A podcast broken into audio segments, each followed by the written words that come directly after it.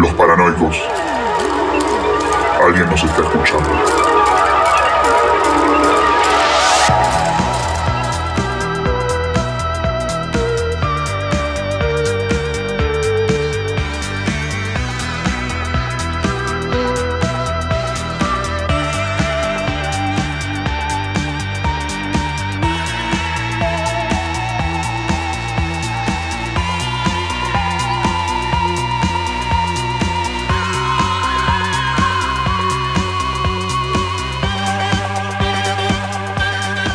Bienvenidos, bienvenidas a un nuevo episodio de Los Paranoicos. Volvimos después de no sé cuánto tiempo, dos meses más Dos o menos, meses, ¿no? ¿no? Sí. Sí, una interna en los paranoicos. sí. bueno, yo soy Leo Churgo. Yo soy Tomás Romero Luisi. Y bueno, nada, eh, ¿qué, qué decir? Después de tanto tiempo, no sé, volvimos. eh, estamos acá de nuevo, en Radio Líder 97.7, grabando el, creo que es el sexto episodio, porque gente que está escuchando esto no Hay saben una- que hay un episodio Hay un perdido. episodio perdido que por ahí puede llegar a salir en algún momento, no sabemos. pero bueno. El tema es que si lo sacamos todas las noticias de el ese día episodio perdido no, el episodio maldito. Sí, es el No episodio maldito. Y se trata de la película Three Women de, de, Robert Altman. Robert Altman. Eh, nada, no salió. Quizás en algún momento la lo sacamos. Lo tenemos ahí medio guardadito. Y otra cosa antes de empezar con la parte más amplia del podcast. Que primero vamos a tener chusmerío como siempre, pero este se viene Halloween. O estamos grabando este episodio a primero de octubre de 2021. O sea que empezó el mes que tanto nos hypea a nosotros fanáticos del cine de terror. Porque es el mes en el que vemos un montón de películas de terror, una por día, y este mes no va a ser distinto. Vamos a estar siguiendo el calendario que armó Carlita de, pedacitos de terror, que se llama 31 Pe- pedacitos de terror. Lo pueden buscar en su canal de YouTube. Este, pueden buscarlo en su Instagram, el calendario propio, ¿no? Que cada día tiene una consigna. Así que vamos a estar haciendo eso a partir de la próxima semana que vamos a grabar capítulo. Así que vamos a estar hablando de todas las películas de terror que, que hayamos visto en ese, intervalo de tiempo. Ahora, habiéndonos sacado esto del camino, pasaron un par de cosas eh, estas últimas semanas. En de el las mundo que, del cine. Sí, en el mundo del cine, que no vamos a hablar de, un de muchas de ellas porque eh, en dos meses las noticias tenemos que estar hacer un No, programa entero. de sí. noticias. Es, es- o sea, agarramos como las más, las que nos parecen más importantes. Claro. Este, O sea, más importantes a nuestro criterio, porque sí, olvidaste sí, de decir algo al comienzo, era ¿Qué? que no íbamos a hablar Ah, es verdad. La catchphrase. de sí, sí. Este es el podcast de cine en el que no hablamos de. Eh, la serie del calamar de Netflix. Ah, mal, eso que está tan de moda ahora Sí, sí. últimamente. Porque de series no hablamos prácticamente, No, solo no. tiramos algún comentario. Y no vamos a hablar de. mm, Iba a decir la nueva de James Bond, pero justamente esto me lleva. ¿Quién la dirige? Fukunaga, ¿no? No tengo la menor idea. Me parece- No tengo la menor idea. No sé si está metido Fukunaga, que es el director de True Detective. ah, de la primera mirá. temporada de True Detective. Wow, wow. De Beast of No Nation y no me acuerdo Sí, qué más. sí, tiene. sí, vos sabés que creo que es él. Este, igual lo dejamos ahí porque no, está- no tenemos la certeza, pero, No está verificado. pero puede ser. Como te decía recién, Tom se estrenó la, la nueva película de James Bond, que es la última en la que actúa Daniel, Daniel Craig como protagonista, como James Bond, y dicen que el próximo James Bond quieren que sea gay. Me parece perfecto, o sea, me parece perfecto que se incluyan distintas visiones de la sexualidad, la autopercepción de género en las películas, más que nada hollywoodenses, porque si vamos a películas independientes, esto se viene haciendo desde tiempos inmemorables. Esperamos que salga bien igual, porque siempre que intentan hacer eso es como que la cagan. Es como, Sí. es como cuando no quieren ser racistas, es cuando más racistas son. E- Ese Es es, así. el problema. es así. Y justamente esto es lo que quería comentar, porque eh, esto ya ha pasado antes, eh, no sé si, si están al tanto de esto, pero ya ha habido intentos de que James Bond sea negro, de que James Bond sea mujer, de que sea interpretado por minorías, digamos, prácticamente, ¿no? No, no, en un momento no iba a ser Idris Elba. Sí, sí. o sea, y al final se cayó eso. Sí, se cayó. Este, temas de, de- del público que no está contento con esas cosas. Eh, unos fachos de mierda, prácticamente. Eh, igual, a lo que voy, digo, altas ratas son las cabezas de estudio de Hollywood, porque, como, como ya dije, ya pasó hace años, eh, pero no lo hacen por incluir minorías, sino para, diversi- y para, y para difer- diversificar... di- perdón, vámonos Diversificar. diversificar el panorama. No lo hacen por eso, lo hacen para ganar un billete y que la gente diga, uh, vamos a ver la película de James Bond, que es gay ahora. Vamos, maestro. ma- ma- ¿Macho o maestro? Maestro. Maestro. Dale, maestro, ya estamos grandes para estas cosas. A ver, dejémonos de joder. Eh, bancamos un, un segundito. Sí.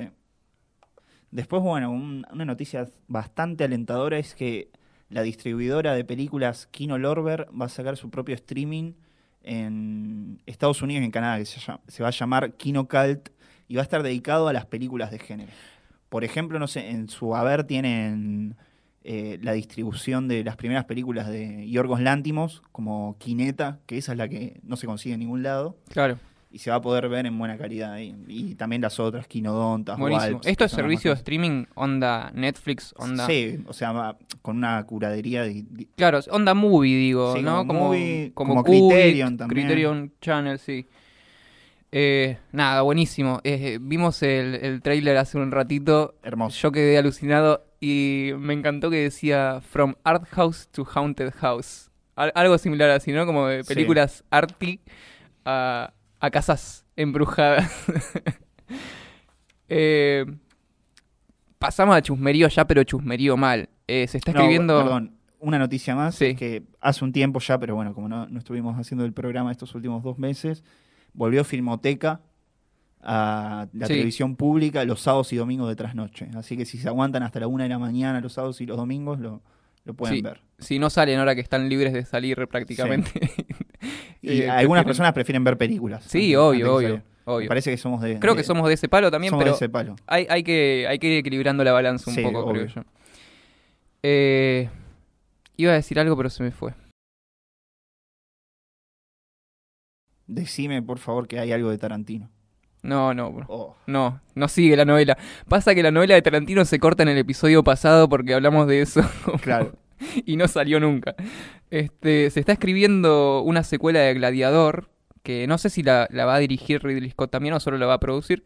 Ridley Scott tiene ochenta y pico de años y si vos entras al IMDb está como por filmar películas que se la tiran para determinada, determinada fecha y no sabemos si va a llegar porque bueno, la vida es así y el cuerpo dura casi Creo que 90 lo- años. es lo único como- que lo mantiene vivo Ridley Scott Sí, en el sí. cine, boludo.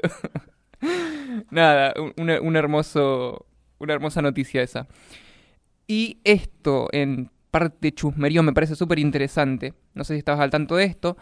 Se estrenó Benedetta de Paul Verhoeven en el New York Wow. Film Festival.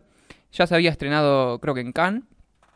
Eh, y escuchate esto, hubo una protesta de cristianos No en la puerta, sí, en la puerta de- del cine donde se estrenaba la película. Que, bueno, quienes no lo sepan, nosotros ya lo dijimos en algún momento, la película trata sobre una monja del siglo XVII que tiene un amorío con otra monja, ¿no? Un amor lésbico. En un cartel de, una foto de las que vi de, de la protesta, el cartel decía, protestamos con vehemencia contra la blasfema, la blasfema, perdón, película de lesbianas Benedetta, que insulta la santidad de las monjas cristianas. Qué gana de romper los huevos que tienen macho, por sí. Dios. Sí, sí, sí. Nada, Qué es- gana de romper los huevos. Pero bueno, no, hay gente que, que boicotea películas. Yo no, no- no lo entiendo, pero pasó en toda la historia. No sé, la otra vez me puse a volver en YouTube y encontré la premier, una filmación de la premier de Irreversible en Cannes y la gente estaba, pero a las puteadas. Que. O sea, toda la burguesía como. Pero después a Lars von Trier con su última película lo aplauden siete minutos y medio No, de y pie. sí. E- e- eso de los aplausos de 7 minutos en Cannes. Como, Qué video más incómodo es el de No, Lars von Trier. mal, encima que esto es chiquitito y Sí, está todo temblando todo, temblando. el tiempo. Ahora digo, eh, ¿qué? O sea, la gente se triguea por, por ver un amor lésbico en, en la pantalla, los cristianos de esto, pero después cuando sale un cura pedófilo no se les mueve un pelo, digamos, a ver, eh, ¿qué vara vamos a tomar para medir las cosas, hermano? Porque estás viendo una historia de amor, que al fin y al cabo es amor, ¿no? Es lo que, lo que predican ellos. ¿Qué problema hay con que sea del mismo sexo, digo? Porque después salen estas cosas que digo y a nadie se le mueve un pelo, nadie hace nada. Ningún cristiano se cuestiona y dice, uh, pará, este, tenemos un montón de curas que están abusando de pibes y pibas y bueno, ya está, no pasa nada. Pero veo esta película y me triguereo, no, así no va para mí. Y ganas de verla. Muchas ganas de Sí, verla. obvio, obvio, obvio. Ojalá se estrene que la acá. veamos en pantalla grande. Sí, Ahora que- este, no sé cómo será el, el qué será el del programa de- del Festival de Mar del Plata, pero sería un golazo que, que esté ahí. Sí. Y alguna joyita oculta en el, fe- en el Festi de Marvel va, va a haber también. Seguramente, sí, hay que, hay que hurgar ahí. Seguramente algo no, o sea, segura, algo no, no debe haber salido a la luz. O sea, digo, algunas pelis Claro. que se deben haber estado haciendo como deben estar ocultas todavía. Y por ahí nos llevamos varias sorpresas. Sí, sí, va a haber que, que investigar y que ponerse a ver qué queremos ver de todo eso. Y está ¿Vamos el a ir? Festifreak. Está el Festifreak también. ¿Qué, qué onda el FestiFreak? Eh, el de La Plata. Ajá. Todavía no vi la programación, nada, pero estoy seguro que es en estos días. Arranca. Buenísimo. Si no arrancó para el domingo que largamos este episodio, este, averigüen, averigüen Así y, es. y véanse algunas películas. Nosotros les tiramos el centro nada más. Claro. lo que quieran Más que eso no podemos hacer. Después nada, bueno, estuvimos hablando y vamos a empezar a comentar vagamente o no eh, videoclips que han salido en este último tiempo. Es como eh, parte de esta sección también, de noticias y chismería. Eh, se estrenó el videoclip Fed Up de Ghostman. Ghostman debuta como, no sé si es su debut como director o qué, pero no, no, no sé si dirigió algo antes, pero Claro. es como si Jodorowsky conociera Nine Inch Nails. O sea, es, es genial, está, está muy bien hecho. Y Capaz que lo conoce a Trent Reznor. Y Jodorowsky. para. Sí, no. Puede ser, ¿eh? Puede Sí, ser, Ghostman sí lo conoce a Trent Reznor, sí. Ahí va. Pero mm, nada, el videoclip está bueno. Es como. Usa como toda una imaginería medio esotérica, que es con el mambo que viene Ghostman hace un tiempo. Y está bueno como. Como el chabón. ¿Está leyendo el libro de Jodorowsky vos? No sé, pero siempre lo nombró a, a Crowley. De hecho, se, se, se, se autodenominaba como John Crowley en una época. Mirá. Y nada, está muy bueno, lo, lo recomiendo muchísimo, dura menos de tres minutos. Y en el concept art del video está Poppy, que es la, la pareja de Ghostman. ¿Vos la conoces a Poppy? No, no lo conozco. La de los vi- videos de YouTube que sacaban como Ah, medio atmosférico. I'm Poppy, I'm Poppy. creo, I'm que, Poppy". creo que sí. Bueno, creo esa es sí. la, la esposa de Ghostman ahora. Que eran videos medios minimal. Sí, puede ser, minimal como- ella y como algún sonido ambiente. eh, muy extraño como lo que hace Poppy. Ahora como está metida también en, como influenciando a Ghostman. Claro. Y está bueno ver lo que salió de ahí. Y después nada, está el, el videoclip de Piso 13 de Dillon. Un, Acá se viene la, la pálida. no, no, no. Ah, Un trapper local que parece que se está metiendo con el slasher y está, está bueno el concept. Está como... Dentro de los videoclips que se vienen haci- haciendo, está, es interesante. Está bueno que meta el slasher, como el Sí, slasher obvio. y el mumble rap, como que se combinen. Obvio, obvio. Siempre Y- es bueno slasher. Algo, algo interesante sale. Y nada, y el- lo, lo mismo con lo de Ghostman, es algo como un videoclip de género. A, a eso voy. es como- nunca escuché el término, no lo estoy inventando yo, pues seguramente debe existir, pero, pero bueno, va en, en- en- en esa gama. No, quería también recordar que el, eh, el feo de la Filmoteca Maldita Ah, sí. está preso. Estuvo, ya lo Ya liberaron. lo liberaron, ya Sí. liberaron a- al feo, ¿no? y más para cuando escuchen esto. Ya. Para los que no conocen al Feo, es como una personalidad de YouTube, del mundo cinéfilo de YouTube, que tiene un canal muy interesante que se llama La, Filmoteca, Filmoteca Maldita.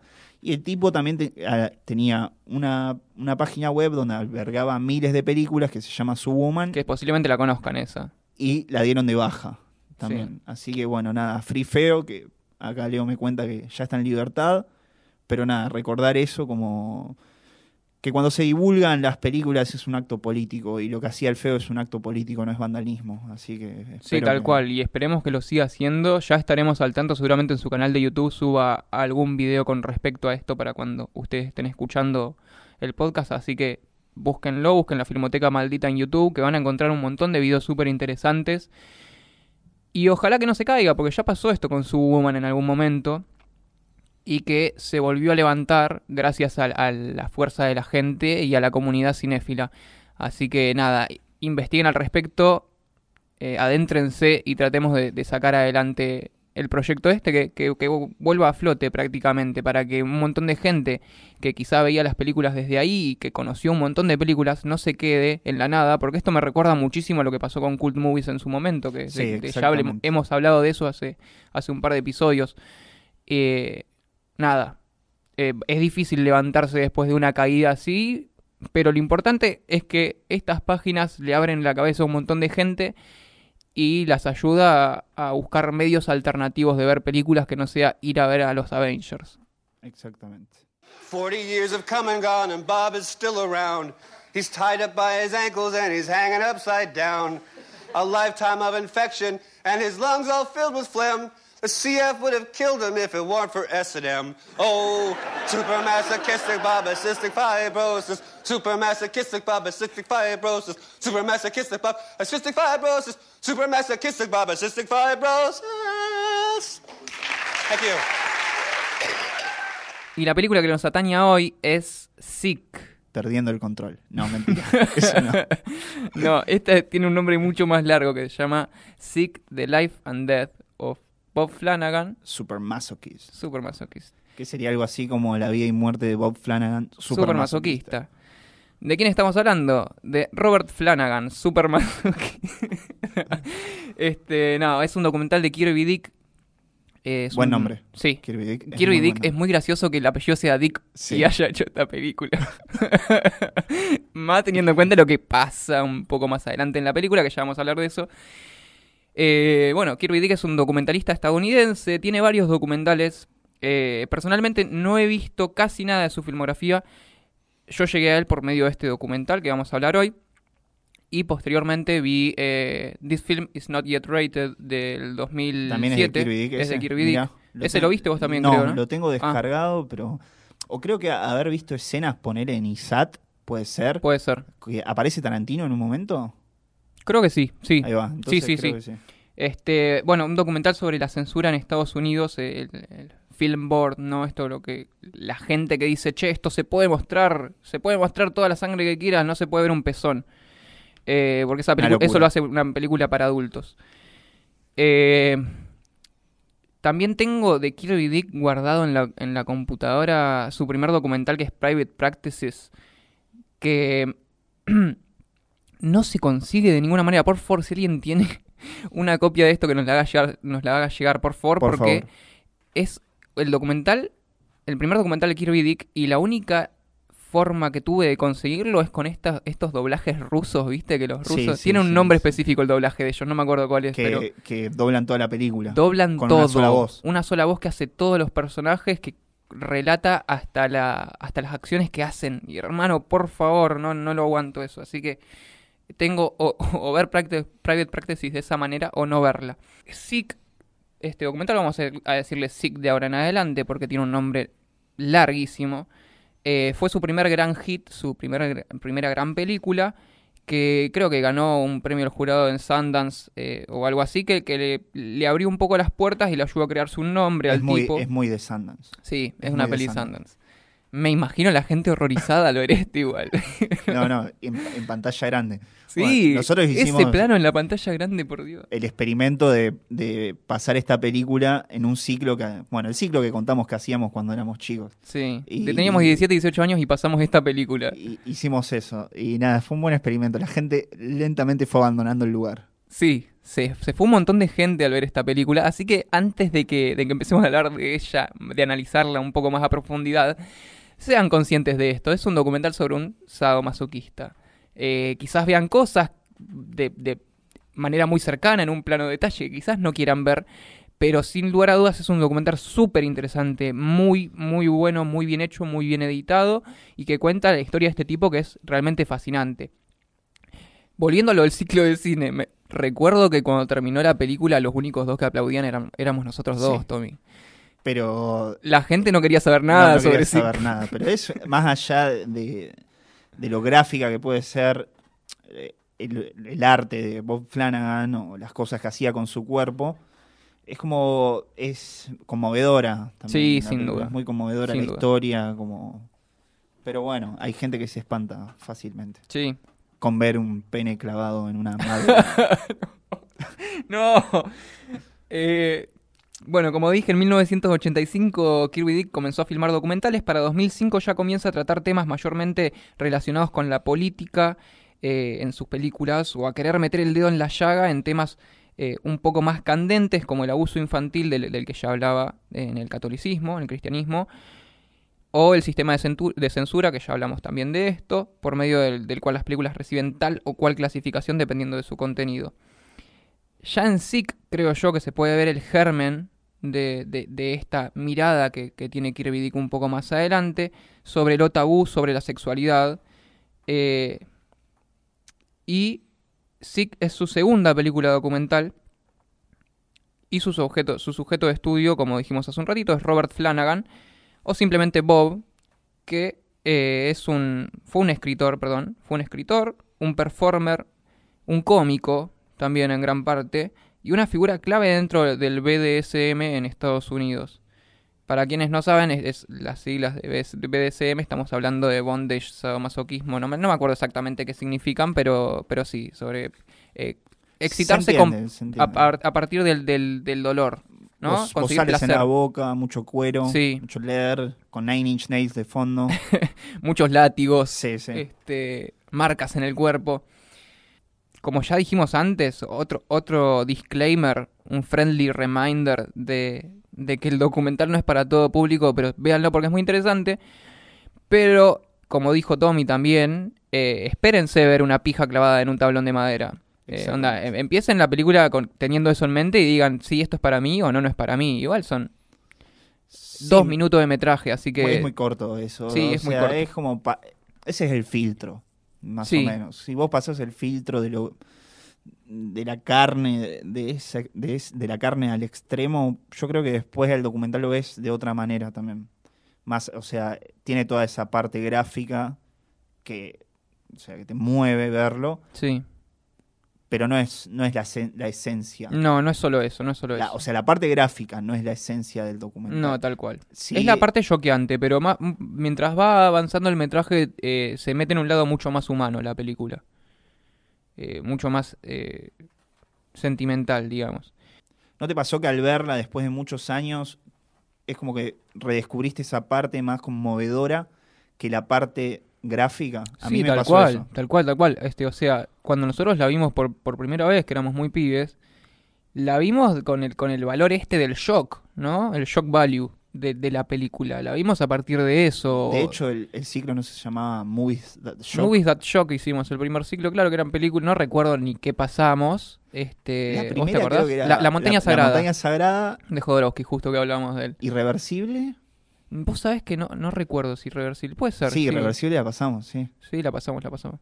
Y pasamos también esta y nos falta. Esa en la primera parte. Que, ¿Cuál era? ¿Qué otra era?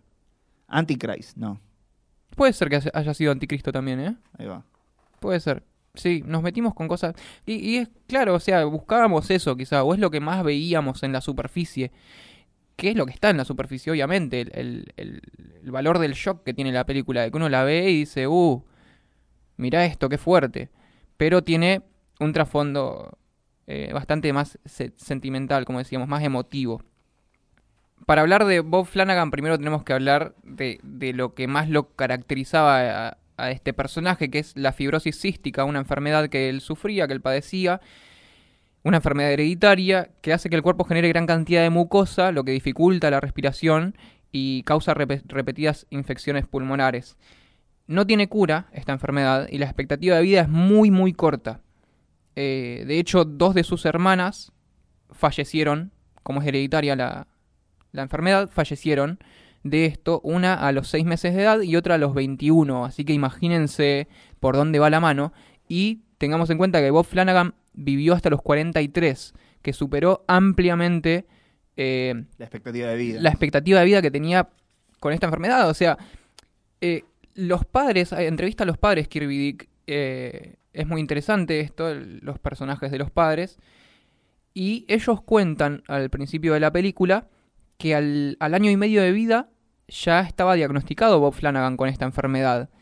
Y lo que hacían lo- los médicos, eh, los llevaban, por una semana, todos los días los llevaban al quirófano para extraerle pus de los pulmones clavándole agujas. Y esto ya nos dice un montón sobre en qué se transformó Bob Flanagan, ¿no? O sea, de, de dónde sale esto, esto de ser sadomasoquista. Ya desde una muy temprana edad tenía esta influencia de las agujas, del dolor en su vida, del dolor constante, porque el tipo vivió en, un dolor constante toda su vida y esto se refleja muy bien en el documental. Está, está bueno eso que, que traías, Leo, de, cuando entrevistan a los padres. De, el padre dice algo muy sensato que lo voy a parafrasear porque no me lo acuerdo tal cual lo dice, que era como que lo que hacía Bob con su cuerpo Mm. era como decirle a Dios que mirá lo que me hiciste y mirá lo que hago con mi cuerpo. Tal Y cual. eso me parece como hace una síntesis bastante interesante tal cual. de, de lo que, de lo que es el concepto de Bob Flanagan y sobre todo porque lo dice su padre. Sí. Eh, Y, y- y por los padres, ¿no? Siempre se los entrevista en este plano, hay un solo plano de ellos en conjunto y un primer plano del padre, no hay nada más de- en la película sobre, sobre ellos. Y, y yo a los padres los veo como avergonzados de, de quién es, de quién fue Bob Flanagan, de quién era para ellos, por cómo se expresan frente a la cámara. La madre más que nada, que dice, "¿Cómo- ¿qué estaba haciendo yo? Súper católicos, ¿no? Sí, sí, Convengamos. obvio. ¿Qué estaba haciendo yo que no me di cuenta que él estaba haciendo estas cosas? Como si fuese la gran vergüenza, digamos, ¿no? Este, cuando en realidad nada que ver, es una decisión de vida, una elección. Está bien que estamos hablando de los 90 y gente mayor, este, pero nada, me, llamó mucho la atención eso. Se sienten como culpables constantemente y se quieren defender de que Bob haya sido, eh, ha- haya terminado de esta manera, ¿no? Siendo un sadomasoquista. Otra cosa que me parece súper interesante es cuando Bob Flanagan sale en la tele, cuando tiene Sí, 10 años. Nada, sí. Es como, ya era un artista. eh, Claro, eso me... Eso me... y, y él no se consideraba, no se veía como un artista. Para hecho, nada. Dice que quiere ser doctor.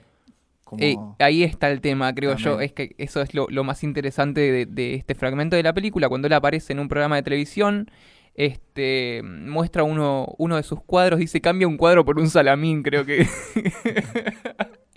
Tenía como un cuadro sobre el presentador de la tele que no recuerdo quién era. Y le hacen una entrevista muy pequeña en la que le dicen, eh, el, el presentador le pregunta, ¿vos querés ser artista? No. no, ni ahí dice él. Sí, Quiero y- ser doctor. Y ahí te das cuenta, o sea, cómo termina. O sea, un nene de 10 años que, que en la, mismo en la entrevista dice: Acabo de salir del hospital, no voy a la escuela porque acabo de salir del hospital, que se pasó toda su vida de hospital en hospital. Lo único que quiere él es mejorarle la vida a las personas. Que lo termina haciendo, pero siendo artista. La cura. Como- Claro, encontrar la cura, o sea, hacer que las cosas sean un poco más fácil, tanto para él como para los demás. Este. Nada, me pareció muy, muy conmovedor eso. Y, y la película medio como que va manejando este, esta manera de, de contar, yendo por distintas obras de Bob Flanagan, ¿no? Mostrándonos su obra, eh, to- toda, o sea, Y gran parte de su obra a lo largo de su vida. Y el work in progress también, como, como lo que va haciendo. Claro, sí, porque esto no es un documental que se hizo después de que Bob murió. No, Kirby Dick estaba ahí eh, en toda esta última etapa. Se filmó a lo largo de dos años el documental y estuvo ahí en un montón de momentos junto a Bob Flanagan y estuvo un momento, estuvo junto, perdón, en un momento clave que ya, que ya creo que, que hablaremos eh, ya hacia el final del podcast que es fuerte cuanto menos Sí. como, como decía, eh, va mostrando sus obras y una de las primeras que nos muestra es esta del hombre visible, en, por medio de la cual eh, explica muy bien qué es la fibrosis cística. Y el hombre visible es una, una obra suya que es como un, un hombre transparente en miniatura. eh, Donde se ven los órganos internos y demás, como el funcionamiento de, de los órganos. Exactamente. Y él dice, bueno, este soy yo, este soy el hombre visible, y a partir de eso eh, eh, comenta o explica de qué trata la fibrosis cística. Y lo que hace son tres cosas. La primera que nada, que acaba, porque Sí, obvio. le pone shampoo, y el shampoo se llama White Rain. Este, bueno, le pone shampoo como por medio de un tubito y este hombre visible eh, como que de, de su pene gotea eh, el, el shampoo, es similar al semen. Después lo que hace es agregarle flema, porque él está constantemente tosiendo y escupiendo eh, de, las cosas que tienen sus, las mucosas que tienen sus pulmones, y le pone una mezcla ahí para que eh, chorree de su boca constantemente un líquido verde, y lo último que hace es cagar, dice él, porque es lo que, una de las cosas que más hace. Muy gracioso. Eh, Claro, o sea, lo trae a colación de, en el sentido de que cuando él explica que los dolores intestinales y todo eso lo hacen cagar todo el tiempo también. Claro, como que nunca puede digerir bien las comidas, entonces está constantemente yendo al baño. Y bueno, caga el muñequito también, y hace, Sí. y es lo que quería que haga. Y la caca está plop. muy lograda. Está muy lograda. Está muy lograda. Está muy lograda. Eh, no recuerdo con qué lo hacía. Sé que con témpera, en polvo y con, a- y con algo más. Eh, nada, increíble esa obra.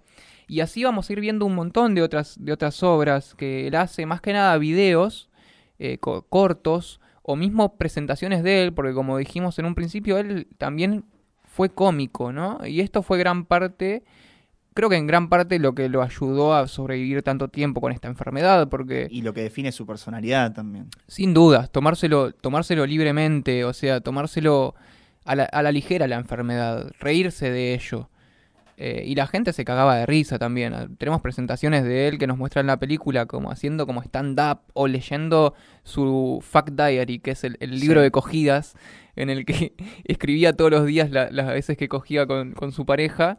Y la gente se cagaba de risa. Y es muy divertido eso. Y es, es- nada, muy alegre verlo a él riéndose de esta manera de, de- de su vida y de, de, de la enfermedad que padecía.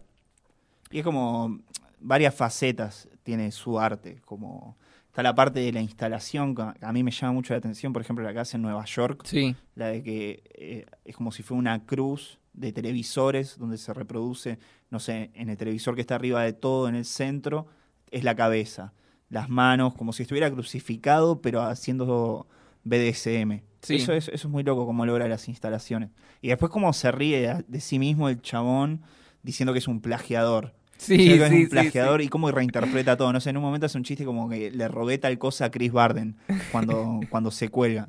Que, no sé, por ejemplo, Chris Barden tenía, tiene una performance que se llama Shoot, que la hizo en los 70, que era que una instrucción que una persona tenía que entrar en la habitación y dispararle un tiro en el brazo. Sí. Y la hizo. Entonces, no sé, es como gracioso hacer esas conexiones.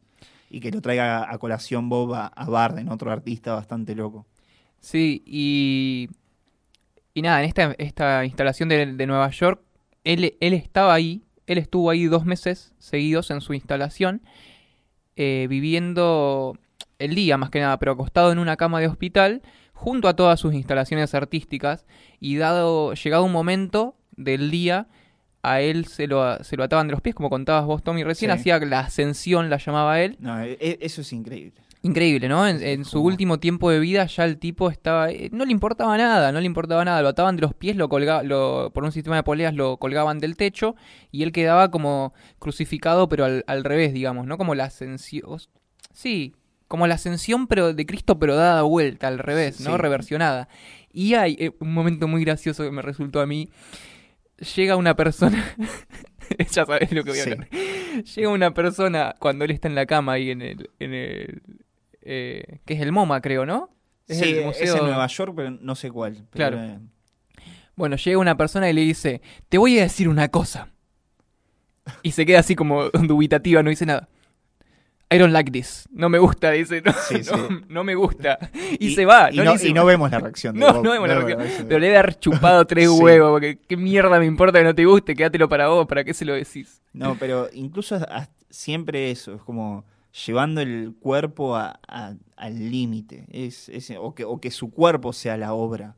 en Claro. como Tal cual. concepto de body art y todo eso, como... Y la ascensión, lo bueno era que estaba en instala o sea, como dijimos, estaba en la instalación, pero había como tres paredes que bloqueaban la vista, bloqueaban la vista de los espectadores para verlo a Bob. Entonces la Claro. ascensión era como un- una parte del acto que él hacía que nadie Y se completamente esperaba. desnudo el... Y desnudo, sí. Sí, sí. Desnudo y sin el respirador. Y se lo ve que le cuesta Se respirar. lo, cuando- se lo ve que tose, este, él está con respirador a lo largo de toda la película, todo el tiempo tiene un, un nebulizador o un respirador. Eh, volviendo a esto de la comicidad con la que él toma su enfermedad, hay un momento que, que, bueno, que es- creo que es clave eh, en la película, que es más bien al principio, cuando se explica el tema de super masoquista.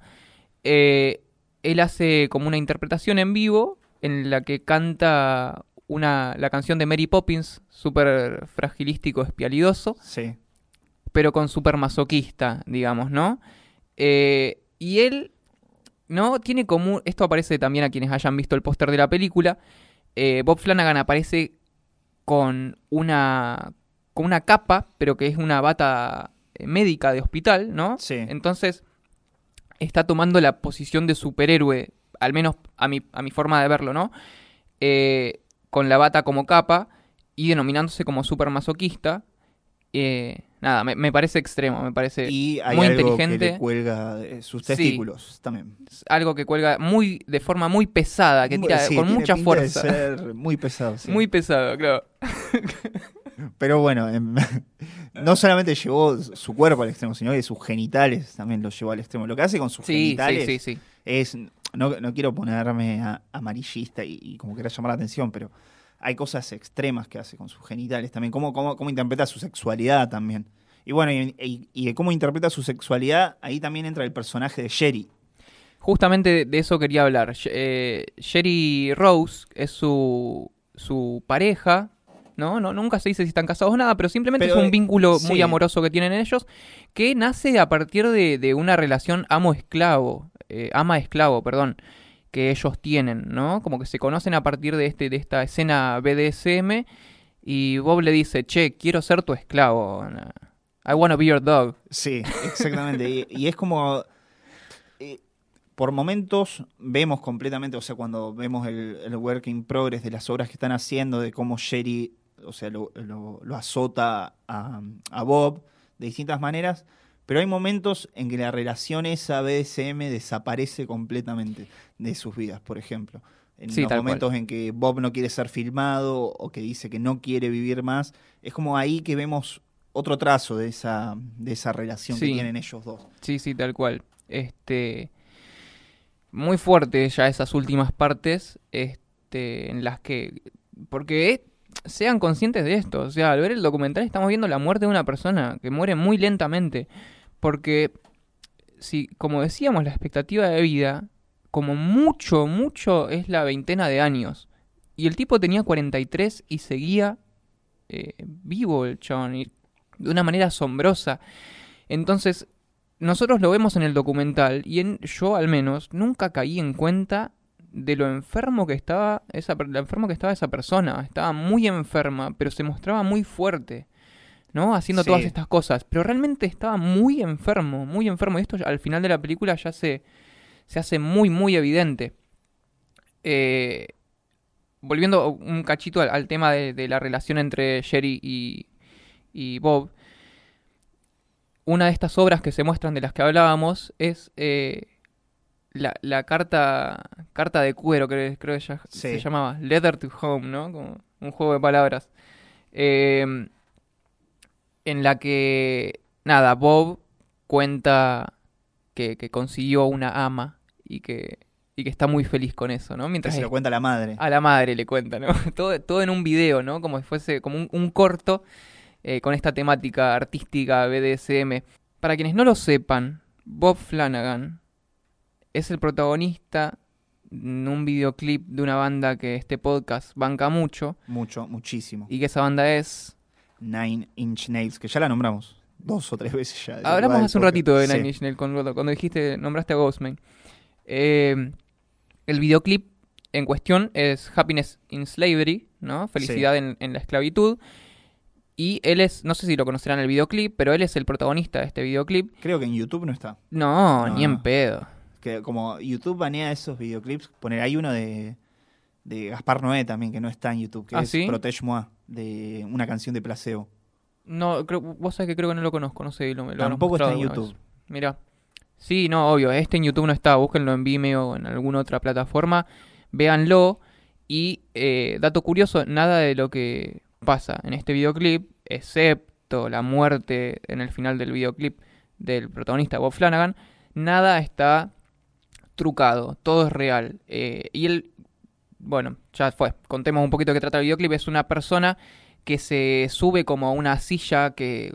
eh, una máquina de matar que al mismo tiempo es una silla, y que comienza a torturarlo a, a Bob Flanagan. Y le clava cosas abajo de la piel, le agarra la- la- los testículos, le, le tira de las bolas así con, un- con unas pinzas. Sí, Todo y- está filmado y, Y el, el relieve, digamos, el relieve no, el soporte, digamos, de la cama es, de clavos también. Claro, claro, claro. Que es, es parte de una de sus obras en, la instalación también, de, de la que ya hablamos. Eh, en un momento Bob Flanagan dice algo muy, muy sabio y que me quedó muy rondando en la cabeza a mí.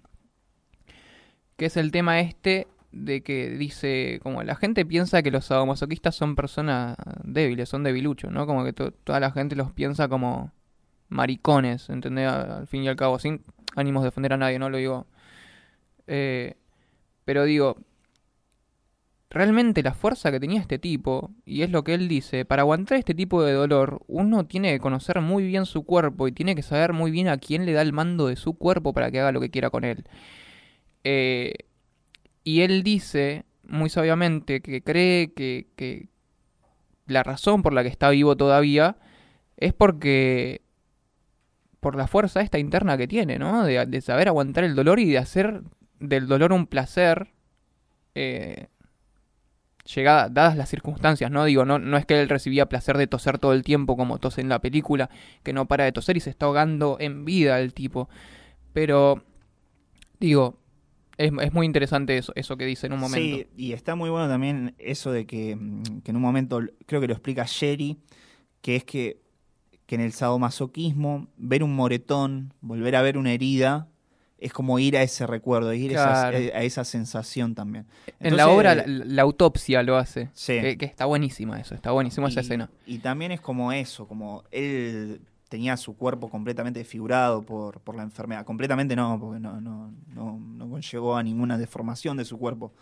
Pero sí está bueno t- como un paralelismo entre la enfermedad y el BDSM. Creo que eso es como lo más importante, que- lo Claro. que venimos haciendo Sí, sí, hincapié sí. hasta ahora, que es como cómo él atraviesa la enfermedad y el cuerpo, y cómo su cuerpo responde a la enfermedad y cómo en, en su arte el tipo hizo algo parecido, de, de cómo su cuerpo responde a, tales cosas, como al dolor. Tal cual. Sí, tal cual. Hay un montaje, hay dos montajes muy interesantes en la película, hay un montón, como dijimos al principio está muy bien editada la película. Hay un montaje de de cuando él dice, "Yo solo lo que quise en esta vida es ser golpeado, apuñalado, no sé qué otro montón de cosas que dice." Y mientras va, va diciendo esto, vamos viendo imágenes, fotografías que saca Sherry sobre todas estas cosas. Y vemos, no sé, eh, su pene, este, como cosido Sí, en- no, entre los testículos. ese Eso no lo llegué a entender muy bien del todo. ¿Qué era eso? Pero era para mí lo que hizo fue, perdón por lo explícito que voy a hacer, pero yo creo que hizo todo un bollito y lo cosió. sí, lo cosió. Lo cosió. Es como que, que- como si de las partes de las caras, o sea, desde de Sí, los deje- testículos dejémoslo ahí. a la entrepierna, dejémoslo ahí. se cose todo. Este, no, también hay, hay momentos en que muestra eh, su pene completamente quemado por velas. Este, es explícito, como decíamos. Con muchos piercings también. muchos piercings. Este, en la escena esta de, del- de la autopsia que hablábamos, está eh, muy bueno esa parte también. Bueno, le meten un bolón increíble Sí, en el ano. sí, sí. Eh, ya no estamos yendo al carajo, estamos Bueno, siendo muy explícitos. hic- hicimos Visitor Q, así que ya... Y nos cagamos de risa, no solo lo hicimos, sino que nos cagamos de risa haciéndolo. Eh, bueno, ¿querés que pasemos ya al último acto de la película? Que esto Sí, ya lo veníamos diciendo desde un principio, es muy fuerte, es muy emotivo. Y es eh, los últimos momentos de Bob Flanagan en los que ya él empieza a perder su vitalidad que lo caracteriza, eh, sus ganas, su, su humor. su humor por completo Desaparece. desaparece por completo, está súper deprimido, porque se está dando cuenta que poco a poco está llegando a su final y está siendo testigo de eso, ¿no? Es una, lente- una muerte muy lenta, como dijimos en un momento. Bueno, y esto es como la parte que hablamos, porque hasta ahora lo que hablamos parece que resulta como algo completamente choqueante, y, pero ahora viene la parte emotiva, lo conmovedor, que es el final, de cómo atraviesa el final de la enfermedad, que es el final de su vida. Sí, tal cual. Este, hay, hay algo que a mí me quedó mucho. eh, no podía contener las, lágrimas realmente porque me fue muy fuerte. Pero digo, ya cuando él está yendo, él va al hospital por última vez a internarse. eh, no sé si lo dijimos, pero él vivía de hospital en hospital. En esta última etapa de su vida, él iba al hospital, lo, lo dice en un momento, iba al hospital, eh, llegaba al hospital porque este, se sentía para el orto y se empieza a sentir bien en el hospital, vuelve a la casa. Y así un ciclo, un ciclo ¿no? De, de sentirse mal fuera de la casa y sentirse bien dentro del hospital y querer irse y vuelve y va y vuelve y va y vuelve todo el tiempo. Esta última vez que él va al hospital, tiene miedo. tiene miedo. Dice, que, dice él mismo que no se podía levantar del sillón, que ya estaba notando que algo estaba pasando, ¿no? que estaba llegando a su fin de a poco. Acto seguido lo vemos con un respirador a él eh, en la cama de hospital, luchando, pero con todas sus fuerzas por respirar. Y que ya está con los ojos completamente idos, ¿no? Como que casi no puede ver, como que es tanto el esfuerzo que está haciendo que no que no puede. Y una enfermera se le acerca y lo, lo acaricia, mientras lo acaricia y le dice, si estás esperando que alguien te lo diga, ya, ya es el momento, ya te podés ir, o sea, liberate de todo y, y, y anda, no hay problema. Pero él sigue, él sigue luchando. eh, De hecho, después, eh, o sea, cuando lo vemos así, es como que vemos otra situación a la noche, que él está como sentado en la cama Sí. después de haber agonizado. oh, eso todo me fue día. terrible. Y ahí es como que él pregunta, le pregunta a Jerry si se estaba muriendo. Estoy muriendo, dice. Esto nunca me lo imaginé, dice el chabón. Dice, esto, esto es muy raro. Eh, como que se lo nota como si, como si le hubiesen dado algún tipo de droga para aliviar el, el dolor. O, no, no, no sabemos realmente. O capaz que estaba en este, en este limbo entre la vida y la muerte. Y él no estaba entendiendo en, en su cabeza si realmente se estaba muriendo o estaba muerto o era un sueño. No entendía si él estaba muerto. Y es muy fuerte. Y también la última, los últimos momentos ya en Bueno, los que o O y sea, Bob... sí parece obvio, pero lo, lo- lo decimos de nuevo, es como todo esto está retratado en el documental. Sí, sí, todo esto aparece, todo esto aparece. Este, sus últimos momentos de vida están en el documental. Eh, y también muy, eh, muy fuerte, muy emotiva la, la escena en la que Jerry se está despidiendo de él, ¿no? Que Sí, él sí. ya está en las últimas y ella le acaricia la cabeza, lo besa y le dice eh, que lo ama, ¿no? Que, que le, da su, le da su último mensaje y él ya está... Que, que, que no, no, no te das cuenta si él está viendo o no, se nota que está respirando, pero está como inerte. A todo esto sigue una secuencia, o sea, ya cuando definitivamente muere, toda una secuencia de, de, de Sherry tomándole fotos Sí, al, al cadáver de Bob. Y como también que su muerte sigue siendo parte de su obra. Sigue siendo, eso, es, sigue eso es demoledor también. Es demoledor. A nivel conceptual.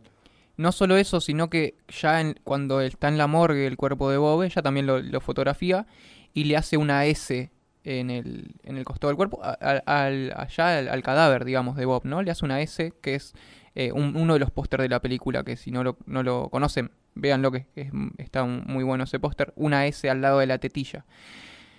De Sick, Sí, suponemos nosotros, ¿no? Eh, bueno, nada, eh, no sé qué decir. Ya, esta es la parte bajón de que me Sí. puse mal, no sé qué decir. sí, a- no, nos, nos- nos Este- tocó, nos conmovió bastante. Sí, nos- No, nos después de mucho. esto viene como un también suerte de epílogo. Un epílogo que, que es un material de archivo, es como un cortometraje. Que Ah, había- para, antes de eso, perdón, Tom, te interrumpo.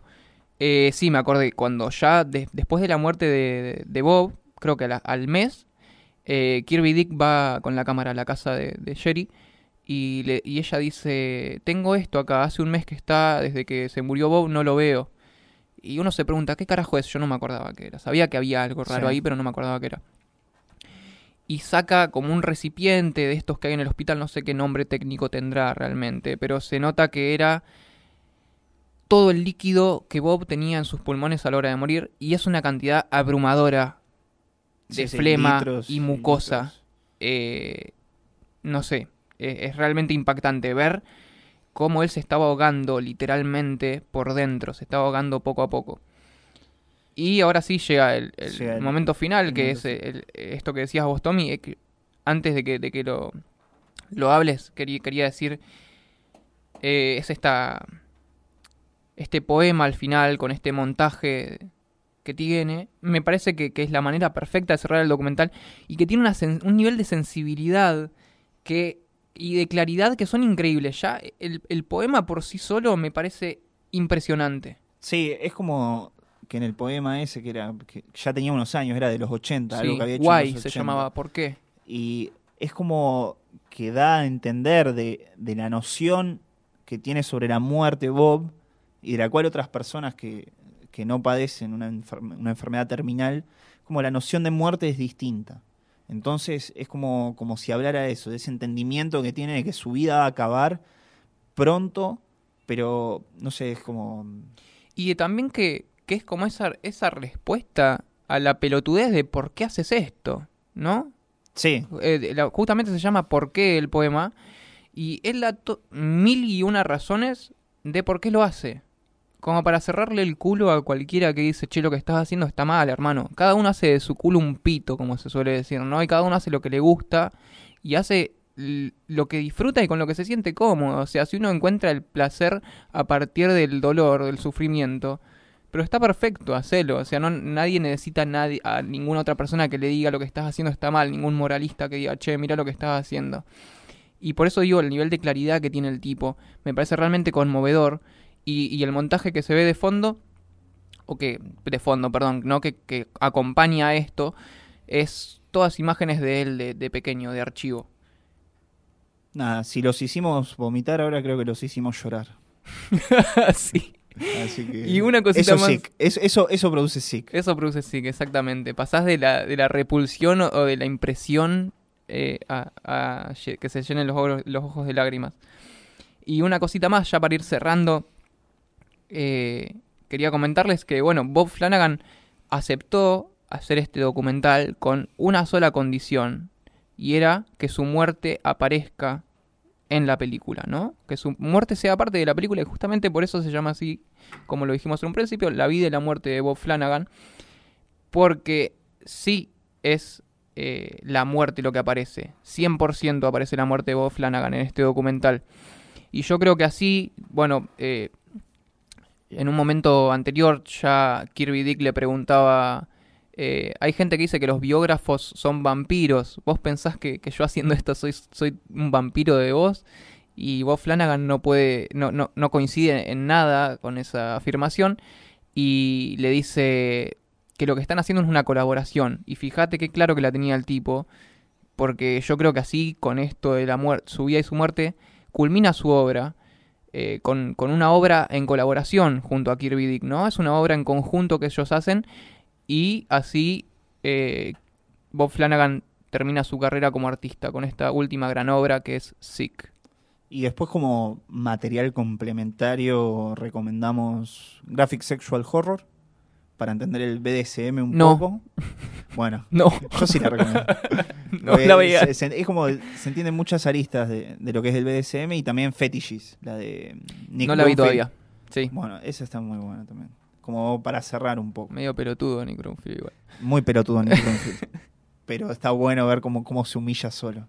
Y entender un poco más del mundo del BDSM, que por ahí a mucha gente le parece algo, no sé, eso mismo que, que decías vos, Leo, de, de, de cómo la gente piensa que es algo que Bob explicaba que, que él como super masoquista, la gente lo iba a ver como alguien débil y no va desde el lado de la debilidad, va desde la superación de- del cuerpo también.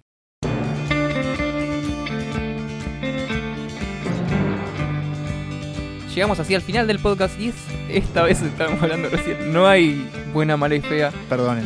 Perdónennos, este, hablamos largo y tendido sobre Sick. eh, y nada, esperemos que, que vean la película si no la vieron. Que, que nada, disfrútenla y disfruten de, de, eh, estos altibajos que, que maneja la película. Eh, dicho todo esto, ya vamos. Vamos, vamos, a- cerramos, ¿no, ¿Cómo, Tommy? cómo- Cerramos. se hacía? ¿Cómo- cómo- No me acuerdo cómo. Los nombres Antes- ya los dijimos. Antes que nada, agra- agradecer como siempre a, a Manu Badano en la, en la edición que nos ayuda y en, las, en la musica- musicalización. También a Radio Líder 97.7 y a Manu Barbani que está acá con nosotros, que estuvo de, de cuasi espectador en, en el podcast. Y saludos a nadie más, creo, ¿no? O, o ah, no, volver a- saludamos a nadie, no saludamos a nadie. deberíamos volver a saludar. No saludamos a No nadie saludamos a a partir nadie. del capítulo. Ah, vos sabés qué pasó, que como el capítulo pasado no lo, no lo largamos nunca. Este, nunca comentamos qué pasó con. No importa, no lo comentemos. Saludos a nadie le A mandamos. Agradecemos a estas personas que nombramos. Eh, no le mandamos saludos a nadie. Si estás escuchando esto y sabes. eso- no te mandamos saludos. Este, y dicho esto, no, no. Ah, nos pueden encontrar en Instagram como losparanoicos.podcast. En sus podcatchers favoritos. Sí, este. Yo no me acuerdo, ¿qué más decíamos? Eh, Estuvieron escuchando los paranoicos. Hasta la próxima. Yo soy Leo Churco. Yo soy María Marta Serralima.